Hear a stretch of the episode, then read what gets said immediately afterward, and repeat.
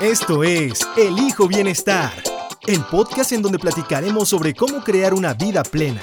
Hablaremos de todo, de salud mental, emocional, espiritual, física, financiera, ambiental, de salud sexual y por supuesto de relaciones humanas. Queremos que este sea tu espacio de reflexión y autoconocimiento. Quédate con Yes Bla Bla y aprende a transformarte en una persona satisfecha y feliz. Elijo Bienestar Podcast. Estar en una regadera. Tú regulas la temperatura del agua, regulas qué tan eh, poderoso quieres o poderosa quieres la caída del agua, ¿no? Hay unas que hasta le, mueves al tipo de, de caída. Entonces, cuando dijiste, dice, claro, no estoy intentando controlar la caída del agua, sino regularla, o fuerte o menos, más caliente, más fría. Y ahí es donde a nosotros, eh, cada uno individualmente, nos toca descubrir qué es lo que nos va a hacer sentir a salvo y cómodos. Me encanta tu ejemplo y si quieres para ir cerrando, usamos ese para irnos pasito a pasito con el ruler. Imaginen que está la regadera. Entonces, lo primero es sale el agua, yo tengo que aceptar que está saliendo el agua ya sea la emoción, o sea, yo tengo que aceptar que va a salir. Después es entender las causas.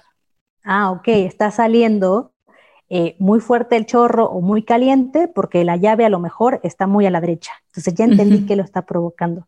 Claro. Si yo sé qué es eso, puedo decir, cuando está así, esto se llama agua caliente para mí. ¿Sabes? Esto se llama agua hirviendo, ya me está quemando todo, todo. ya, lo ya le pude poner nombre, caliente y luego lo expreso adecuadamente, puedo decir, ok, eh, voy, a, voy a justamente cambiar la llave, voy a expresar que quiero cambiar esto, regularlo y finalmente lo regulo. ¿no? Digo, es un ejemplo muy burdo, pero imaginemos que así pasa con nuestras emociones. Ah, porque al final las emociones caen como chorro de agua, tal. Oh, sí. o sea, pasan las cosas y uno reacciona. O sea, no, no pasas por todo este proceso de ruler antes de reaccionar. O sea, se te atravesaron en el carro, ¿no? O tu jefe te dio un feedback que no te gustó el tono que usó, no te gustó las palabras que usó. O te enojas, porque hay quienes se pueden enojar en cabritar o hay quienes se pueden poner a llorar.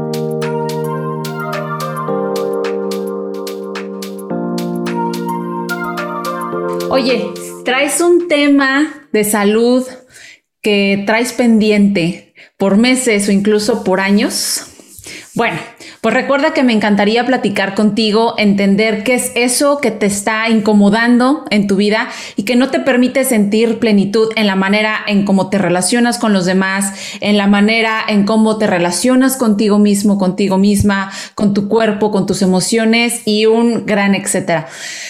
Quiero acompañarte para que descubras cómo crear tu propio bienestar, te empoderes y finalmente comprendas que seguir una dieta detox o un plan alimenticio por 20, 30 días o comprar suplementos o comprar este, pastillas, fajas y bueno, una serie de cosas que nos están vendiendo allá afuera, entre ellas las dietas mágicas, no te van a traer el bienestar, no te van a dar esa plenitud que estás buscando ni esa vitalidad que seguramente te está faltando. Entonces, si esto que acabo de decir resuena contigo, contáctame, ya sabes en dónde encontrarme. Estamos en Instagram, Facebook, correo electrónico y LinkedIn, elijo.bienestar.podcast. Gracias por darle play a este episodio. Yo soy Jessica Arias, Jess Bla Bla, coach en bienestar integral.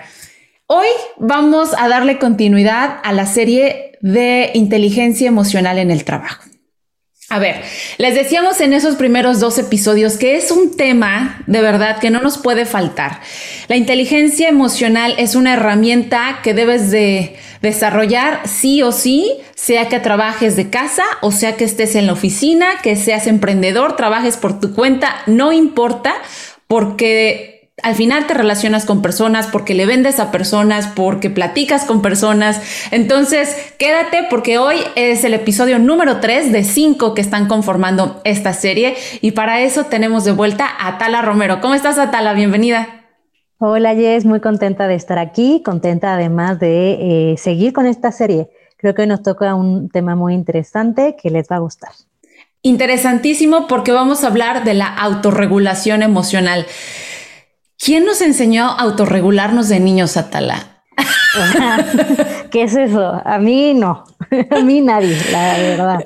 Yo creo que eso se, sería una herramienta, ¿no? Que si alguien allá afuera nos está escuchando y es papá o es mamá, es algo que sí se tiene que poner en el checklist, ¿no? De parenting o de cómo educar, de cómo criar a nuestros pequeños. Es básico porque son las bases para que ellos ya de adultos pues creen relaciones más sanas y interactúen de manera pues más saludable a, la hora de saber cómo autorregularse. Entonces, muchas gracias por estar de vuelta y pues vamos a empezar, vamos a darle. A ver, buenísimo. ¿Realmente es posible que regulemos nuestras emociones? Sí, la ah, respuesta corta es sí. Sí se eh, puede. sí, se puede. Como lo hablábamos en los episodios anteriores, la inteligencia emocional es un conjunto de habilidades que se puede desarrollar. Entonces, no necesariamente nacemos ya así con ello, ¿no? Sino que es realmente la práctica, la autoconciencia, que es un tema que ya vimos, la que nos va a permitir regular cómo nos sentimos y qué hacer con esas emociones. De eso se trata la autorregulación, o sea, como hay una emoción, y de esa emoción yo puedo ir ajustando tanto las reacciones como la intensidad y un poquito de eso vamos a hablar hoy, de eso se trata, la autorregulación. Fíjate, yo creo que hasta la palabra autorregularse puede resultar más efectiva que, que tú le digas a alguien, oye, cálmate. Nadie me enseñó a calmarme. O sea, el que tú me digas cálmate, Exacto que tú le digas a un niño, y, me quise ir ahorita a hablar de los peques porque ya desde ahí está, se está formando esa habilidad. Y cuando estás niño, cuando te dicen, ay, cálmate o estate quieto o no te dicen, oye, autorregúlate. no, o sea, te dicen, cálmate. ¿Y cómo? Sí. ¿Qué es calmarse?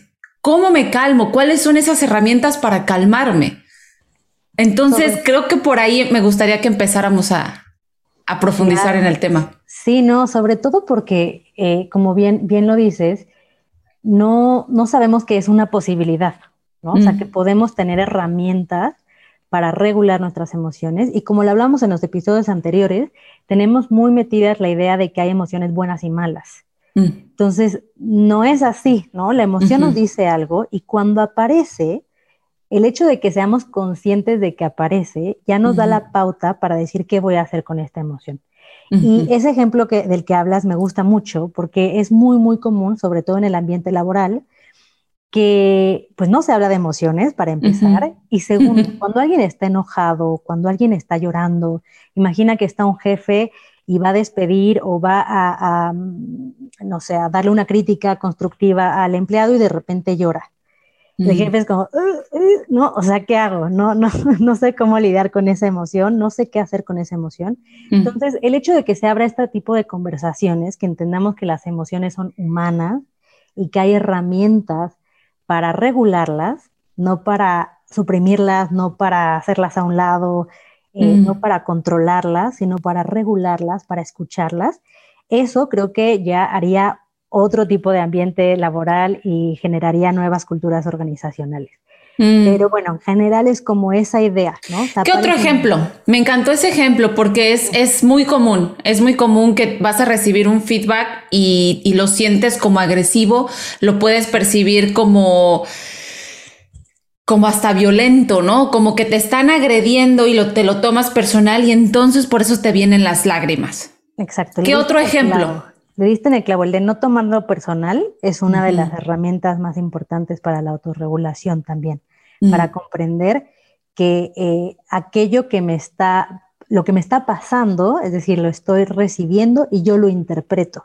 Entonces hay muchos ejemplos. Otro puede ser cuando mm, tenemos una presentación importante y están los nervios y la ansiedad a todo lo que da y se te seca la boca y se te traba mm. todo y el estrés sube y entonces en vez de, realmente escuchar y decir, ok, tengo que respirar, puedo recordarme que yo me preparé para esto, mm. que voy a estar haciendo lo mejor que pueda, ¿no? O sea, como empezar a regular esa emoción, o sea, cuando entra la ansiedad, cuando entra el estrés, para que no nos coma y no sea quien presente, ¿no? La ansiedad al final es el que termina presentando y ya ni entendí, ni escuché, ni me escucharon y bueno, eh, como ese hay muchísimos ejemplos, pero la idea es ello, ¿no? Como hablábamos la vez pasada, está la emoción, lo primero es autoconciencia, entiendo que está ahí, entiendo que algo me está pasando y después tomo una decisión. Mm. Ahorita fíjate otro ejemplo y que, y que pasó la semana pasada en el primer episodio que tú y yo empezamos a, grabar, yo empecé como que me fui, ¿no? Como entre mi emoción y entre mis, o sea, mis ganas de ya empezar a grabar esta serie que me está encantando y esperemos que a la gente le esté gustando también. Pero yo, yo, le, yo le decía a Tala ya días antes de empezar a grabar, estoy bien emocionada porque va a ser un gran tema, o sea, es un gran tema ahorita y está en, o sea, es, está padrísimo. Y empezamos a grabar y, y se me lenguaba la traba, ¿no? Y, y otra vez, corte, va de vuelta. Y estábamos iniciando. Y entonces me dice Atala, con calma, yo no llevo prisa, respira y empezamos otra vez. No saben qué útil fue eso. Porque dije, ¿por qué estoy corriendo? O sea, me ayudaste, Atala, a, a entrar como, como en conciencia, decir, ¿por qué estoy corriendo? porque estoy emocionada, porque, porque tengo esas ganas como de correr y decir, ay, sí, vamos, vamos a darle. Y entra también la parte self-conscious de, y ya estoy regando, y entonces lo vuelves a repetir, valga la redundancia, lo vuelves a decir y te vuelves a equivocar, y entonces se vuelve, es una cuestión no productiva. Pero cuando tienes esa capacidad, tú también ponte en un, en un escenario laboral, tú siendo la persona a la que le están presentando y tú le das esa confianza a la persona que está presentando, tú como audiencia nada más, por así decirlo, y tú le das esa confianza de decirle, con calma, eh, no hay prisa, tómate una respiración, incluso si quieres ve al baño, ponte un poquito de agua y vuelves. imagínate qué poderoso que si tú nos estás escuchando y eres un jefe, o estás a cargo de un equipo, tú tengas esa capacidad de decirle a esa persona que tú ves que la está padeciendo, que trae la ansiedad, como decías ahorita, que le digas, calma, tómate tu tiempo y no pasa nada. A mí eso que hiciste, Atala, ¡pum! Me ayudó a sentirme como grounded, como ¡pum! Como que me bajaste de decir, sí es cierto, ¿por qué estoy corriendo? Ah, ok, lo reconocí y, y reconocí que tengo la capacidad de cambiarlo. No sé cómo escuches esto, pero te lo quería, te lo quería compartir. Total, creo que es un gran ejemplo y a todos nos ha pasado que de repente, insisto, la emoción toma el control de nosotros, de nuestras acciones, de lo que está pasando y no hacemos esta pausa para decir, ok, realmente, ¿qué es lo que lo está provocando? ahí diste en el clavo, porque era claro, lo que está provocando es que me estoy presionando a mí misma, ¿no? Sí. O sea, el, chiste, o sea, lo que estaba provocando tu emoción era la presión. Entonces yo al leer ello, pues fue como, ok, pues vamos a recordarle o aportar que yo no tengo prisa, por ejemplo. Claro. Pero eso es muy importante, reconocer la emoción y después preguntarnos qué lo está causando. Mm. O sea, ¿qué realmente está causando la emoción? Porque si yo sé qué es lo que lo está causando, va a ser más fácil atenderlo. Claro. O sea, como es el diálogo justamente de, de, la prisa, del qué van a pensar. Entonces, si yo siento el qué van a pensar me está ahí apurando, pues tal vez puedo decir, eh, otra vez, haré lo mejor que pueda, eh, ¿no? Este, no hay prisa, estoy a salvo. O sea, hay una cantidad como de frases, de afirmaciones, de herramientas que podemos utilizar para regular esa emoción. Y para mí la más importante, que te lo compartí ese día, es la respiración. Sí.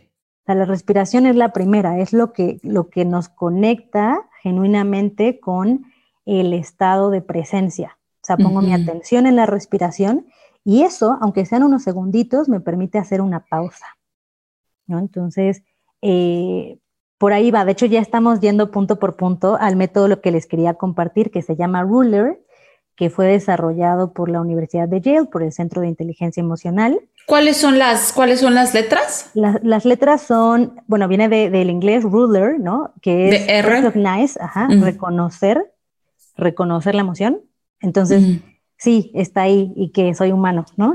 Este, así sea ansiedad, miedo, enojo, tristeza. Primer paso, lo reconozco. Eso me ayuda eventualmente a regularlo.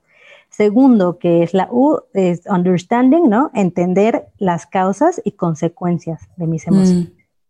Entonces, otra vez, ¿qué lo provoca? Mm. La L de labeling, que es etiqueta mm. la emoción. Entonces, ¿cómo se llama esto? No, pues a lo mejor ansiedad. Lo que hablábamos también en el capítulo pasado, que hay chiflo de palabras para tener, saber cuáles son las emociones. Que no siempre es estar bien o cómo estás. Ah, estoy bien. más o menos. Ahí la llevo. Hay más, hay más de eso. Hay más.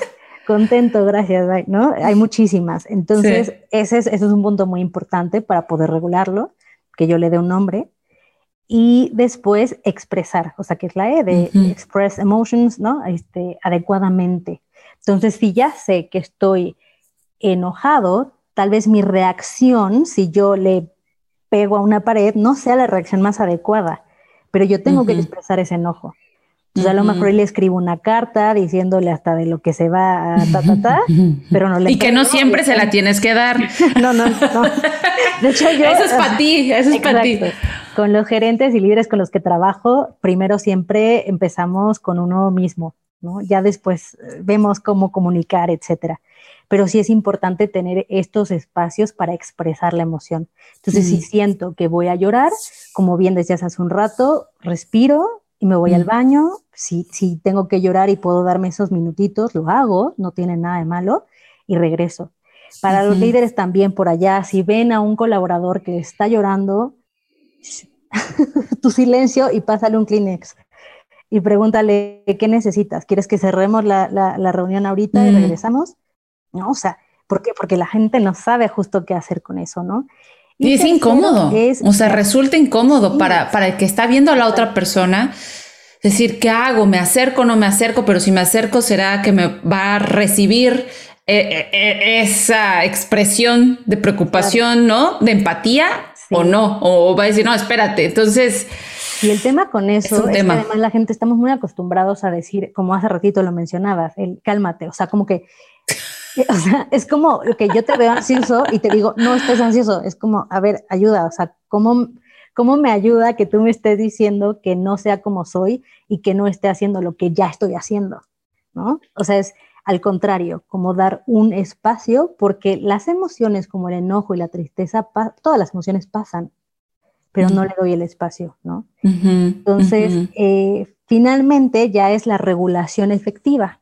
Entonces, lo que hablábamos hace rato, si yo siento que voy a llorar, pues tal vez tengo que pararme, caminar, respirar, mm. ir al baño, ¿no? Cada quien mm. tiene sus propias herramientas, pero la invitación de este, de este espacio, ¿no? En particular, es que reconozcan que se trata de práctica, que se trata de escucharnos y de que las cosas que funcionan para ti tal vez no funcionen para todos igual.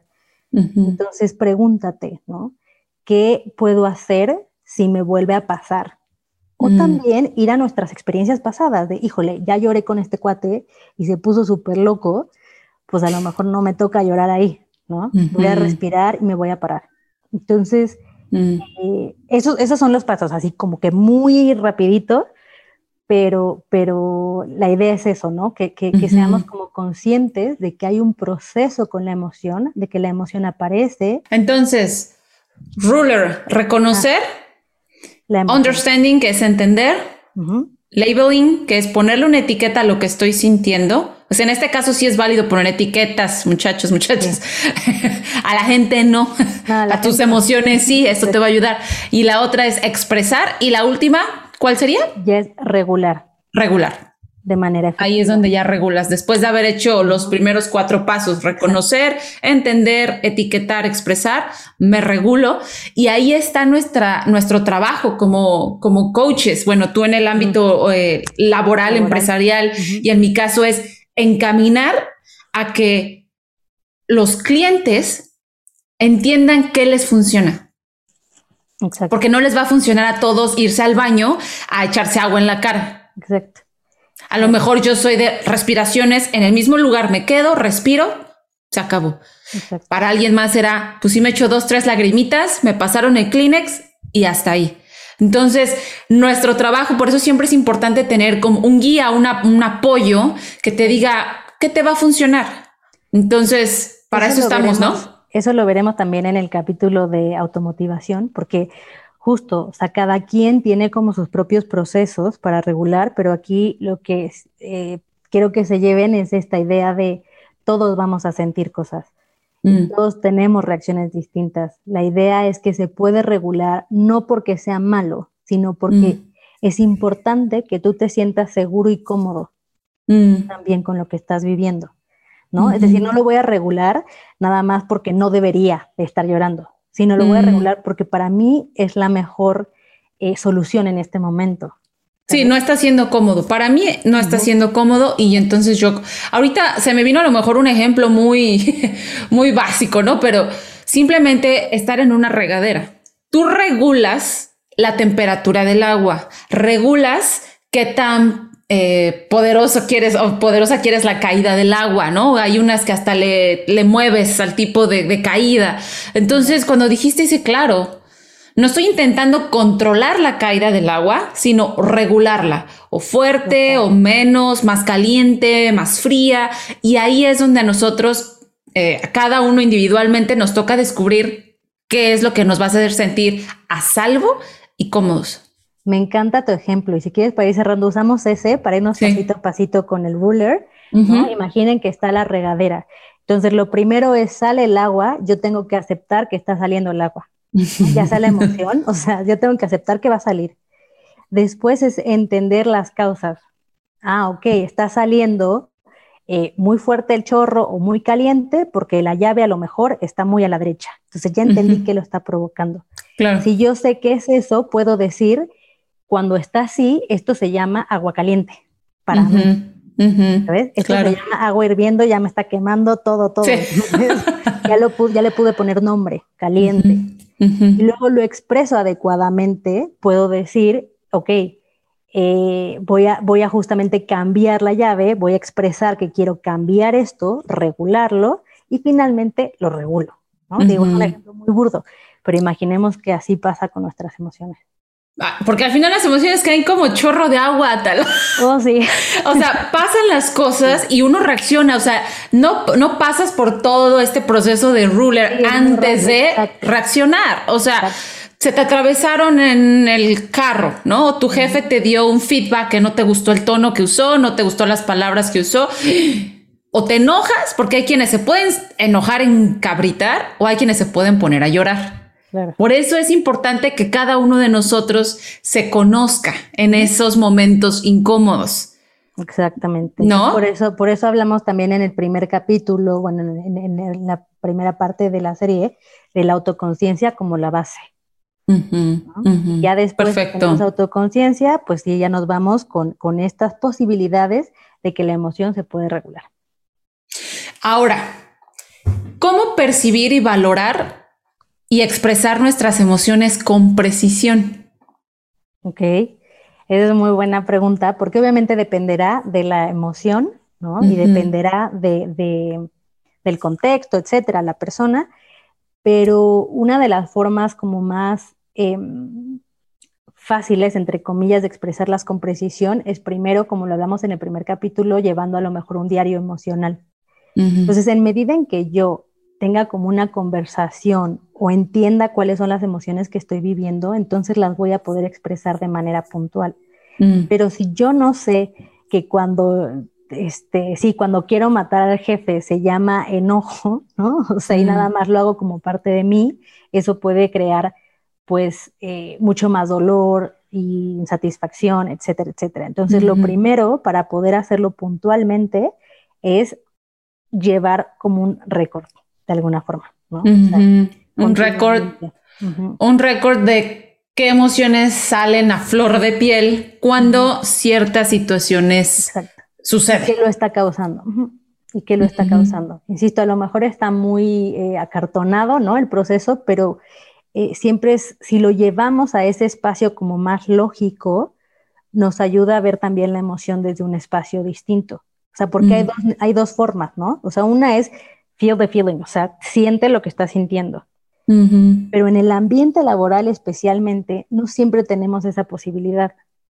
¿sabes? si estamos en una situación, en una reunión. Porque hasta te puedes sentir vulnerable, ¿no? Bueno, como en cualquier otro campo, pero verte vulnerable en el trabajo, creo que, creo que nos da mucho miedo. Todavía estamos trabajando en eso, por eso hay quienes nos dedicamos a esto, porque sí, o sea, yo de verdad sueño por espacios colaborativos, vulnerables, en que todos podamos entender que somos humanos este, y sentirnos también a salvo, ¿no? De claro. nuestras emociones. y que tenemos una vida fuera del trabajo. Total. Creo que eso es importante porque a veces tú conoces, decíamos en el, en el episodio anterior, al de finanzas, y pues él te da tu cheque, pero no sabes más de él a veces, o sea, no, no sabes qué hay más allá. Y ahora con la pandemia, justamente platicando con, con mi novio, un día yo andaba por ahí en la casa, él estando en una reunión y yo como que me agaché para que no me vieran, ¿no? En la, en la cámara. Y después me dijo él, no, dice, tenemos como esta nueva política en la que se entiende que estás en un ambiente laboral, en casa. Lo que quiere decir que se va a atravesar el niño, se va a atravesar la esposa, el esposo, se va a atravesar la persona que te ayuda a limpiar, se va a escuchar la campanilla del de la basura. O sea, ahora justamente la pandemia cambió la política o la cultura de, entender que estás trabajando desde casa y van a pasar cosas que pasan en casa. Exacto. ¿No? Entonces... hablar de estas cosas cada vez es más importante, porque justo la línea entre nuestra vida personal y nuestra vida laboral cada vez va a ser más delgadita. Entonces es importante que hablemos de las emociones, de cómo regularnos para, para pues sentirnos también a salvo y contentos trabajando. Uy, me encanta. ¿Qué tal que nos mandas con unos tips para que los empezamos a aplicar desde ya en el campo laboral, independientemente de donde estén trabajando eh, nuestros escuches? Buenísimo. Pues les voy a dar como un par de reflexiones. El primero es el preguntarte qué cuento me estoy contando mm. de esta situación porque ahí vas a ir a la raíz del pensamiento que provoca el, enojo, ¿no? Por ejemplo, estoy en, la reunión, el jefe me dio un, feedback y yo dije que todo está terrible, que soy el peor. Entonces preguntarme, mm. ¿el cuento que me estoy, ¿qué cuento me estoy contando? Mm. Pues que soy el peor. Pues probablemente eso genera ciertas emociones que no me mm. ayudan, ¿no? Por decir algo. Entonces, sí, ¿qué cuento me cuento? Y eso ya te ayudará también a regular. Segundo, eh, procurar no generalizar. Mm. Es decir, siempre decimos, este, no sé, es que siempre es así, es que nunca va a cambiar, es que todo está mal, ¿no? Y esas mm. generalizaciones normalmente nos llevan a, pues no nos ayudan para regular la emoción. De hecho, le echan fuego al, ¿no? Mm. al fuego, sí. Sí. Este, y eh, tercero, pues lo que hablábamos ya, que es la autoobservación y siempre buscar un espacio en el que puedas expresar eh, consciente y a salvo la emoción, ¿no? O sea, decir, si necesitas ir al baño, hazlo, si necesitas pararte, si necesitas respirar, o sea, dar un pequeño espacio para poder procesar esa emoción y entonces ya la podrás regular. Y en una de esas, si tú eres de los primeros o, las primeras que empiezan a, a autorregularse en la oficina, puede ser que tú seas el pionero o la pionera. o sea, que tú estés poniendo de alguna manera como, como el ejemplo, por así decirlo, decir, está bien, o sea, pues lloré, está bien, ¿no has llorado? O sea, e incluso desde mi punto de vista yo diría, wow, o sea, esta persona reconoció que valiente, reconoció que no se estaba sintiendo bien, que no está en su mejor momento para continuar con la reunión o con la presentación o está abierta para seguir recibiendo el feedback de este canijo jefe. Wow. Y qué honesto y qué bueno que pueda regresar a lo mejor, ¿no? Por ejemplo. Y honras, te honras. Sí. Y eso te empodera. A mí me encanta decirle aquí a la audiencia, cuando tú te conoces, reconoces tus emociones, las entiendes. Mira, si ahorita usamos rápidamente lo de ruler, más o menos para ir cerrando este episodio, tú reconoces tu emoción, la entiendes, la etiquetas, la expresas y, te regulas a partir de todo este proceso que hiciste, te estás empoderando. Sí. Porque ya es una herramienta que se te va a quedar para otros momentos porque vamos a estar, vamos a tener nuestros triggers o nuestros disparadores para toda la vida. Sí toda la vida, pero en ti está desarrollar la herramienta de inteligencia emocional, ¿no? Así es. ¿Algo más que quieres decir para cerrar este episodio? Y pues nos vamos para... Como siempre agradecerte, Jess, un placer, me lo he pasado muy, muy bien y espero que les sirva todo esto. Si quieren más información o acompañamiento ya puntual de esto, también me pueden encontrar en las redes como MutatMind o escribirme a contacto arroba MutatMind, LinkedIn Atal Romero y Atala Romero y ahí estoy. Y por ahí nos van a encontrar también en Instagram, por ahí va a estar algunos fragmentos de video y sin problema, no hay excusa, la van a poder encontrar. Atala, este es el tercero de cinco. Nos vemos hasta el siguiente episodio y a todos ustedes, igual por acá los seguimos esperando. Y recuerda, conócete y construye tus relaciones desde el bienestar. Hasta la próxima. Bye. Bye.